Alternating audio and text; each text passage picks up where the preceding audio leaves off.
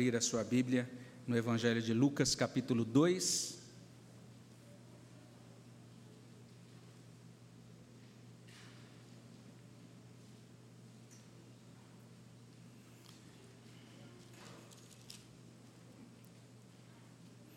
Evangelho de Lucas, capítulo 2.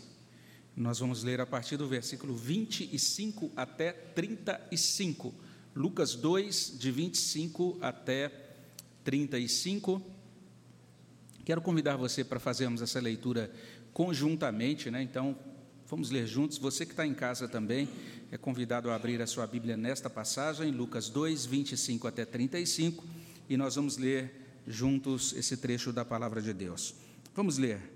Havia em Jerusalém um homem chamado Simeão, homem este justo e piedoso, que esperava a consolação de Israel. E o Espírito Santo estava sobre ele. Revelara-lhe o Espírito Santo que não passaria pela morte antes de ver o Cristo do Senhor. Movido pelo Espírito, foi ao templo. E quando os pais trouxeram o menino Jesus para fazerem com ele o que a lei ordenava, Simeão o tomou nos braços e louvou a Deus, dizendo: Agora, Senhor, podes despedir em paz o teu servo, segundo a tua palavra. Porque os meus olhos já viram a tua salvação, a qual preparaste diante de todos os povos, luz para a revelação aos gentios e para a glória do teu povo de Israel. E estavam o pai e a mãe do menino admirados do que dele se dizia. Simeão os abençoou e disse a Maria, mãe do menino: Eis que este menino está destinado tanto para a ruína, como para levantamento de muitos em Israel, e para ser alvo de contradição. Também uma espada traspassará a tua própria alma, para que se manifestem os pensamentos de muitos corações. Senhor, abençoa, Deus, as nossas vidas nesse momento.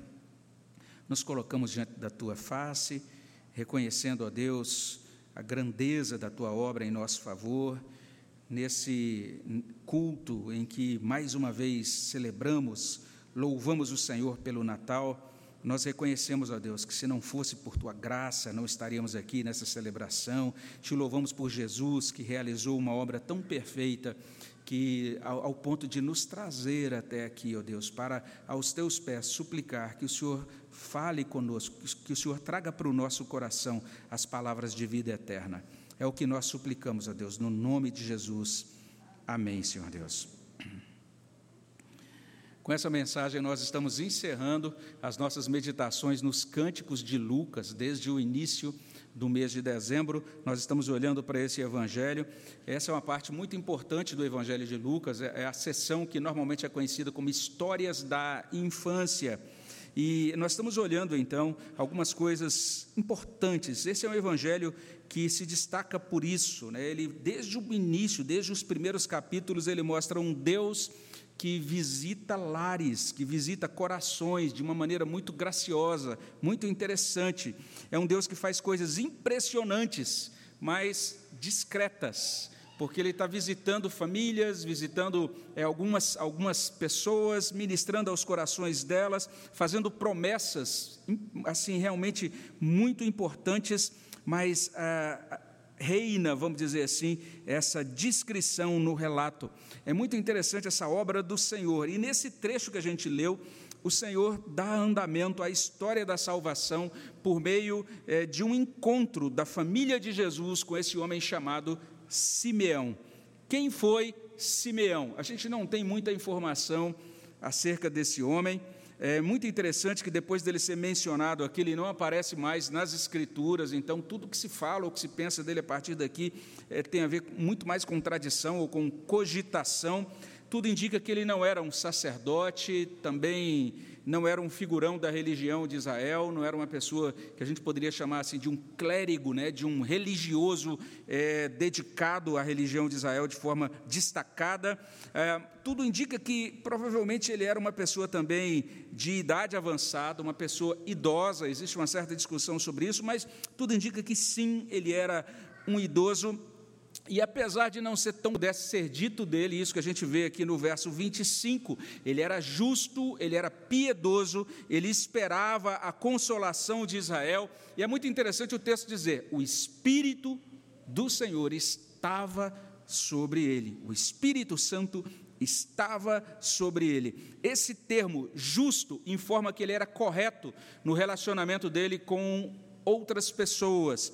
Esse termo piedoso indica que a fé de Simeão, a devoção dele, eram vistas e eram aprovadas por Deus. Então temos aí um homem ando nesse mundo e diante das pessoas ele está dando um bom testemunho, ele é considerado um justo, uma pessoa que atenta para um padrão de vida que informa que ele serve ao Senhor e diante do Senhor, lá na fé dele pessoal, na devoção, vamos dizer assim, secreta, Deus olha para a vida dele e diz: esse é meu filho, eu aprovo a vida dele. Além disso, observemos a esperança dele nas promessas de salvação, porque o texto diz que ele esperava a consolação de Israel, assim como Maria, assim como Zacarias, ele aguardava a vinda do Messias que libertaria Israel das suas opressões porque eram diversas opressões. Existia a opressão que a gente poderia chamar de opressão política, existia opressão moral, existia opressão espiritual em Israel. E é interessante então essa expectativa, ele esperava por essa vinda do, do Messias, desse Messias que traria consolação. Essa é uma ideia que às vezes não é muito forte na nossa mente, não é? Porque normalmente quando a gente pensa no Consolador, a gente pensa imediatamente no Espírito Santo, mas é interessante que quando Jesus promete o Espírito no Evangelho de João, ele diz: Eu enviarei, enviarei para vocês um outro Consolador, porque já existia essa expectativa de que o Messias seria o Consolador de Israel. E é digna de nota a ação do Espírito Santo na vida de Simeão. O Espírito é mencionado três vezes nesse relato mostra que o Espírito se distinguia, ah, o modo como o Espírito habitava a vida de Simeão e manifestava-se através deles é realmente um modo distinto, porque o texto não apenas diz que ele foi Espírito momentaneamente, o texto não está falando como aconteceu lá com Zacarias. O Espírito o encheu e daí ele profetizou, mas o, o, texto vai trazer essa outra informação. Diz assim no verso 25: O Espírito estava sobre ele, e é interessante como o verbo se mostra aí. Parece que de fato o Espírito permanecia continuamente sobre ele antes do Pentecostes. Olha só que coisa impressionante. Lucas vai destacar o Pentecostes, a vinda do Espírito lá em Atos 2, mas esse homem aqui tinha o Espírito habitando nele, continuamente sobre ele, antes do Pentecostes. E o Espírito também deu a conhecer, ou revelou a ele, melhor dizendo, que ele não passaria pela morte antes de ver o Cristo do Senhor, está aí no verso 26. Se você olha para o verso 27, mais do que isso, o Espírito o moveu para que ele fosse ao templo no momento exato em que a Sagrada Família estava ali, levando o Senhor Jesus Cristo para fazer com ele o que a lei ordenava, está aí no verso 27. Então, naquele momento, o Espírito Santo, é, o texto não informa os detalhes, mas o Espírito Santo o tocou e o moveu e sincronizou, vamos dizer assim, né, os, os tempos, né, as agendas da família sagrada e de Simeão. Tem um servo de Deus que comenta esse texto, o irmão Grant Osborne, e ele vai dizer o seguinte: só se pode imaginar a expectativa e a empolgação que Simeão sentiu enquanto caminhava pelos portões do templo, sabendo que o Espírito lhe mostraria momentaneamente o pequeno Cristo. Já pensou que coisa interessante? Simeão, saia da tua casa, você vai encontrar agora o seu redentor. Você está esperando por ele há anos, e eu vou mostrar, você vai se encontrar com Ele, você sem ver o Cristo. Então é, foi exatamente o que, texto, o que o texto diz que aconteceu. Ele encontra José, Maria, toma Jesus nos braços, louva a Deus com uma oração aí nos versos 28 a 32, a partir desse ponto, depois de louvar ao Senhor, ele profere uma palavra a Maria sobre o modo como Jesus salvaria as pessoas, nos versos 34 a 35, e no louvor dele, especialmente no cântico dele, a gente vai encontrar alguns elementos interessantes. Ele afirma duas coisas no seu louvor. A primeira era, é a seguinte: Eu posso morrer em paz, porque os meus olhos contemplaram a salvação de Israel, versos 29 e 30. É a primeira afirmação que ele faz. Depois disso, ele faz uma segunda afirmação. A afirmação, versos 31 a 32, é que a salvação de Jesus alcançaria todos os povos. E depois de louvar ao Senhor dessa maneira, ele se dirige a Maria e diz, em terceiro lugar, que essa salvação de Jesus dividirá os homens, custará um alto preço, versos 33 a 35. Então, gostaria de convidar você a olhar mais de perto para essa palavra de Deus, especialmente para esse cântico de Simeão, iniciando a nossa análise aí do texto, e a gente pode iniciar com essa constatação, ou seja, Simeão, ele entendeu que podia morrer em paz depois de contemplar a Jesus, o seu Salvador. Essa ideia aparece no início do cântico, quando a gente lê o seguinte: Agora, Senhor, veja aí, verso 29. Agora, Senhor, podes despedir em paz o teu servo, segundo a tua palavra. Outra tradução, a tradução de Frederico Lourenço, traz assim: Agora deixas ir o teu escravo, Senhor, segundo a tua palavra, em paz impressionante. E lá na tradução que é chamada de Vulgata Latina, a gente tem agora, ou seja, nunca. E em seguida, estou livre para ir, dimite. Então, daí o título desse cântico, Nunc dimites. Simeão cumpriu o seu tempo nessa vida, ele entendeu isso. Senhor, eu vi o Salvador, eu o tomei nos braços, agora pode me despedir, agora eu estou pronto para ir. Que coisa impressionante. Deus disse a ele que veria o Cristo do Senhor antes de morrer, no verso 26. Agora essa palavra se cumpre, daí essa expressão aí no finalzinho do verso 29. Segundo a tua palavra segundo aquilo que o Senhor me falou, segundo aquilo que o Senhor prometeu. E no verso 30 ele exulta, porque os meus olhos já viram a tua salvação. E aqui a gente tem que entender que para Simeão, olha só que coisa instrutiva, para Simeão, a salvação é o menino Jesus, que está nos braços dele, que ele contempla naquela ocasião tão bendita. O Salvador esperado chegou, a salvação de Deus foi contemplada. Simeão profere então nesse instante as suas palavras de despedida. Olha que interessante esse cântico, né? começando com uma despedida ele pode morrer em paz, porque os olhos dele contemplaram a Jesus, o seu Salvador. É a primeira coisa afirmada nesse cântico, mas não apenas isso. Simeão prossegue louvando a Deus, e em segundo lugar, ele faz isso porque a salvação de Jesus alcançará todos os povos. Nos versos 31 e 32. Verso 31: A qual preparaste diante de todos os povos luz para a revelação aos gentios e para a glória do teu povo de Israel.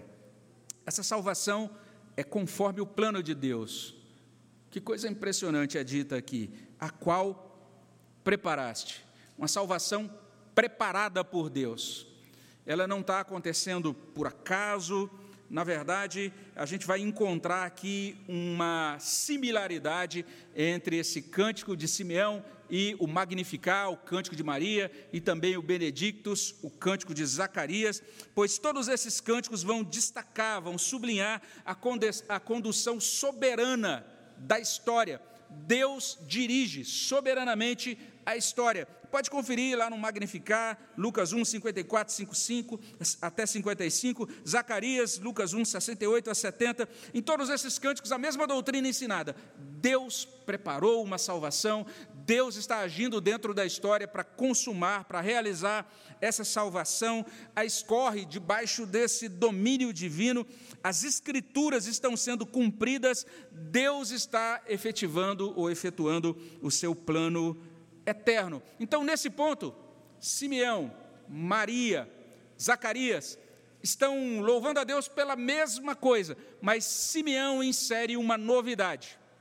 Ele diz algo que não foi dito por ninguém até agora em nenhum dos cânticos de Lucas. E olha só que novidade é essa. Essa novidade ela vai ser reafirmada, ela é tão importante que ela vai ser reafirmada no restante do Evangelho de Lucas.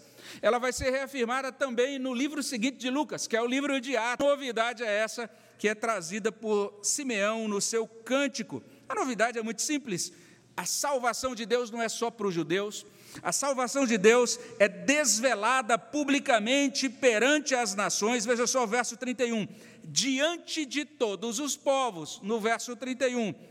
E não apenas isso, se você olhar um pouco adiante, você vai ver no verso 32: luz para revelação aos gentios e para a glória do teu povo de Israel. Essa revelação vai se tornando clara aos poucos no Evangelho de Lucas. Perceba que coisa interessante Maria e Zacarias celebram a Deus, porque Deus salva a descendência de Abraão, Deus salva Israel. Esse é o motivo de celebração naqueles dois cânticos iniciais de Lucas. Mas quando você olha o terceiro cântico, os anjos já louvam a Deus, porque Deus abençoa aos homens a quem Ele quer bem, aos homens a quem Ele decide amar. Então já abre um pouco o leque, porque não menciona apenas a nação de Israel. Mas quando chegamos agora aqui, nesse quarto, Deus decidiu amar não apenas Israel, mas outras nações. Ele decidiu mostrar sua luz salvadora aos gentios. A luz da salvação resplandece como revelação nova, uma novidade para os pagãos, para os gentios.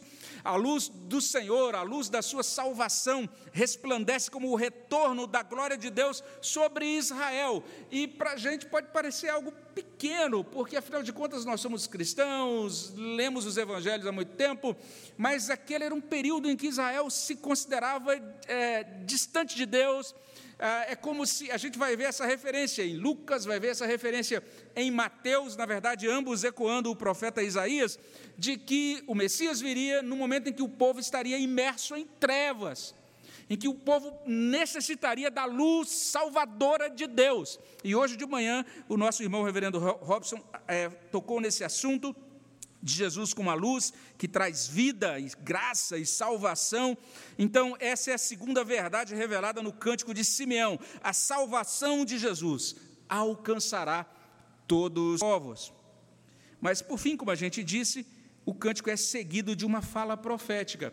Porque se você olha aí, nos, a partir do verso 33, você percebe que Simeão termina de louvar a Deus, e mas o texto continua. Algo mais aconteceu.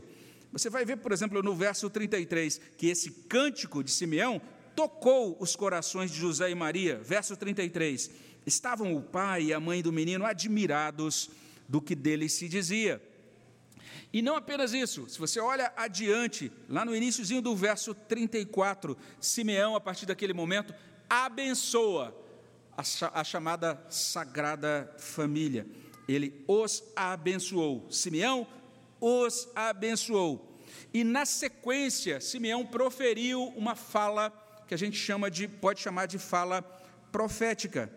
Nessa fala ele se dirigiu a Maria, a mãe do menino. Aí no verso 34 isso fica bastante claro. E ele afirma algumas coisas a Maria.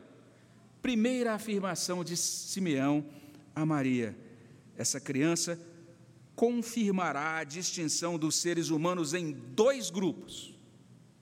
Primeiro grupo, os que serão arruinados. Segundo grupo, os que serão levantados. Olha só a palavra de Simeão a Maria. Ele diz assim: Este menino está destinado tanto para ruína, como para levantamento de muitos em Israel. Então prestemos atenção, nós estamos falando dos cânticos de Natal do Evangelho de Lucas. E esse é o cântico que fecha, né? Os chamados cânticos natalinos. E a gente imagina, ah, cântico de Natal, né? Que coisa jóia, tão bom, porque Natal é tão leve, e é, tem tantas cores, e coisas assim agradáveis. E a gente imagina comida juntos ali, a família na, em torno da mesa, e de repente vem um assunto pesado desse. Percebeu o cântico de Simeão, como ele começa? Começa com Simeão dizendo assim: Senhor, agora eu estou pronto para morrer, pode me levar. E agora ele continua dizendo assim: Olha, esse menino, ele vai servir ele foi destacado para a ruína de alguns, levantamento de outros. É interessante que essa palavra levantamento é a palavra que o Novo Testamento usa para ressurreição.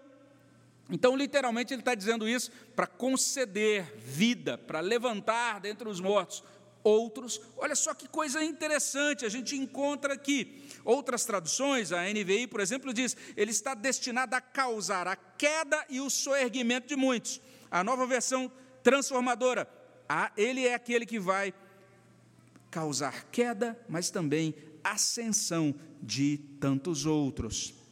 Em outras palavras, a humanidade, por causa de Jesus, é dividida entre os que não creem, e por isso essa menção à ruína, por isso são arruinados, e os crentes em Jesus Cristo, que por isso são elevados ou levantados. Exatamente por conta disso, esse menino será alvo de contradição. Ou seja, haverá muita discordância acerca dele. Alguns não gostarão de, desta notícia acerca desse menino. Alguns vão contestar a mensagem do Evangelho. É muito interessante essa proposição sobre a unicidade de Jesus como Salvador, sobre a necessidade de fé exclusivamente em Jesus, produziria muito debate e continua produzindo. Tem um servo de Deus chamado Mark Dever, ele diz uma coisa muito interessante em um livro sobre evangelização. Ele diz assim: Olha, se você for falar com um conhecido, com um parente, e disser assim: Olha, quero dizer para você, é, Olha, eu entrei agora, comecei a frequentar uma igreja evangélica. E esse seu amigo de trabalho ou parente vai dizer: É mesmo? Que igreja? Ah, a igreja tal. E tem sido muito bom. Meu casamento melhorou. E a minha vida agora está em paz. E as pessoas vão à nossa volta dizer: Que bom, rapaz, que você encontrou isso. Que bom que funcionou para você. Parabéns, olha, continue. Mas se em determinado ponto, assim, e lá naquela igreja, me disseram que Jesus é o único Senhor e Salvador. E aqueles que crerem em Jesus serão salvos, os que não crerem, eles experimentarão ruína. Acabou a conversa aí. Mark Dever vai dizer: as pessoas vão dizer, vamos conversar sobre isso em outra hora, porque esse é um ponto, é um motivo de contestação. É muito interessante isso anunciado já no início do Evangelho de Lucas. Uma outra tradução, olha só que interessante, a, a revista corrigida traz: Jesus é um sinal contraditado. Uma tradução católica de Frederico Lourenço traz: Jesus é um sinal recusado. É isso.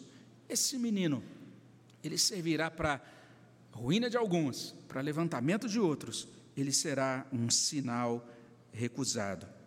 E Simeão diz ainda uma outra coisa. Ele vai dizer no verso 35, que a alma de Maria será traspassada por uma espada. Olha só o que ele diz: também uma espada traspassará a sua alma. Ele está falando com Maria. É interessante, ele está se referindo ao sofrimento futuro de Maria, porque Maria veria o seu filho ser rejeitado, o seu filho sofrer, o seu filho morrer para completar a nossa salvação. Isso não é fácil para nenhuma mãe, nenhum pai, nenhuma mãe cria um filho é, dizendo: Ah, estou criando esse filho e olha, ele está sofrendo. Isso não traz nenhum prazer ao coração de um pai ou de uma mãe. Meu filho está sendo rejeitado lá na escola. Ninguém gosta de receber esse tipo de informação. Maria passaria por tudo isso, ela veria o seu filho morrer na cruz. Então, este é o alto preço da salvação, o sangue de Jesus vertido na cruz. Maria sentiria dor diante do seu filho sofrendo e morrendo na cruz. E Simeão termina dizendo o seguinte: isso tem que ser assim, para que seja revelado aquilo que existe dentro do coração das pessoas. Ele termina dizendo isso no verso 35, para que se manifestem os pensamentos de muitos corações. Ou seja, ao dizerem sim ou não a Jesus, as pessoas revelam quem são e como estão espiritualmente falando. Esse é o ensino dos evangelhos. E é lógico, você vai dizer, ah, tem gente que diz sim a Jesus, pastor, mas essa pessoa, olha, eu sei de algumas coisas que ele faz durante a semana que mostram que ele não tem nada a ver com o cristianismo mesmo. Sim, de fato existem hipócritas, pessoas que dizem sim a Jesus, cujo coração está distante de Jesus. Esse é um fato. No entanto, a gente precisa compreender o ensino do Novo Testamento, o ensino aqui de Lucas e no restante do Novo Testamento é o mesmo ensino. A gente pode dizer o seguinte: de acordo com Lucas, quem não professa, quem não vive conforme essa fé de Jesus, e que, o que é isso? Como é viver conforme essa fé? Olha para o verso 25, olha para a vida de Simeão.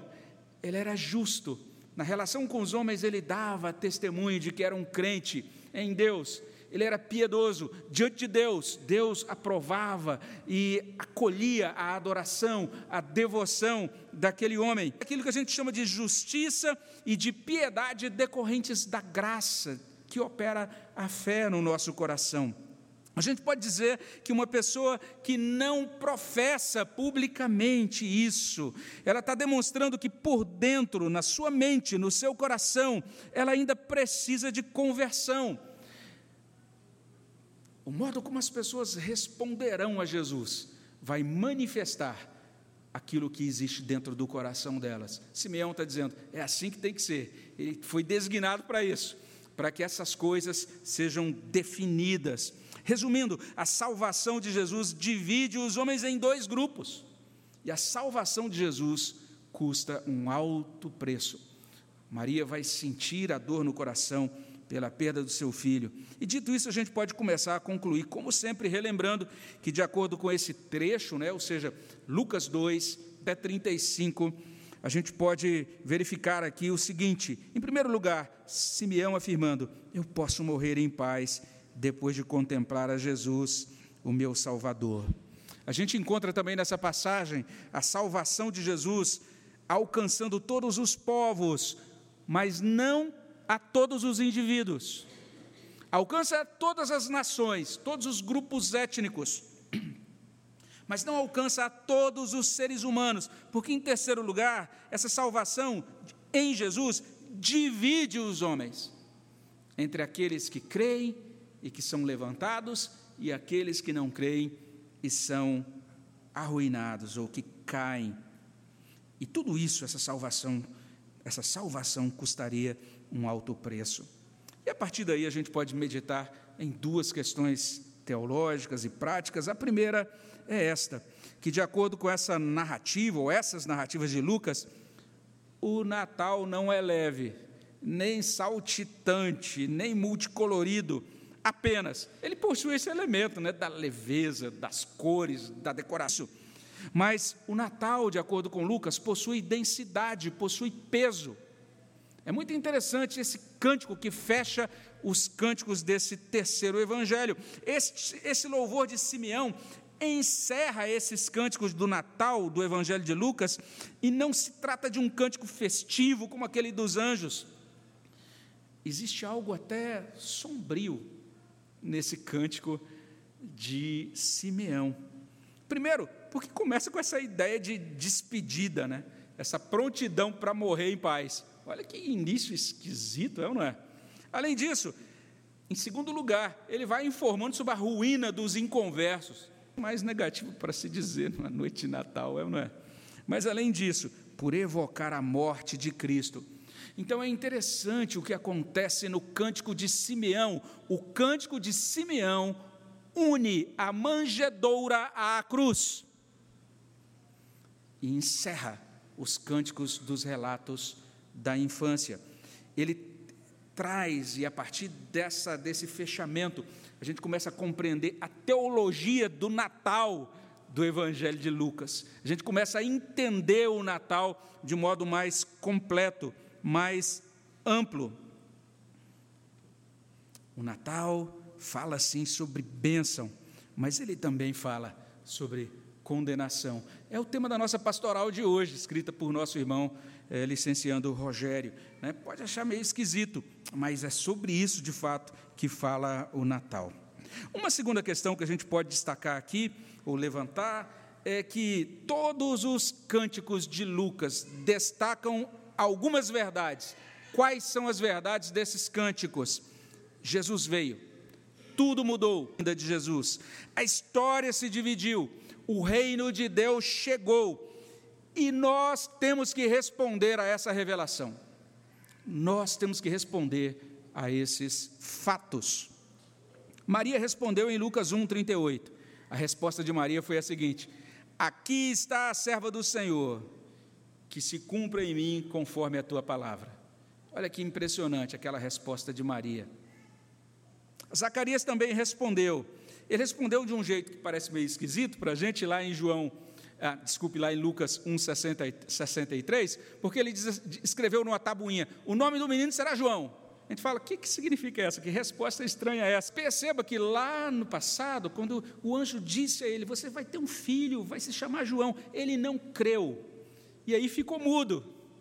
E aí, depois de compreender a vontade de Deus, ele escreve e diz: O nome do menino vai ser João. Não podia falar, tinha que escrever. E quando ele escreveu, ele demonstrou: Eu confio nas promessas de Deus. E a língua dele soltou, e ele começou a louvar Deus, e aí a gente tem o cântico que ele profere. Os pastores responderam: De que modo? Depois que receberam a revelação, disseram: Vamos ver esse negócio por nós mesmos.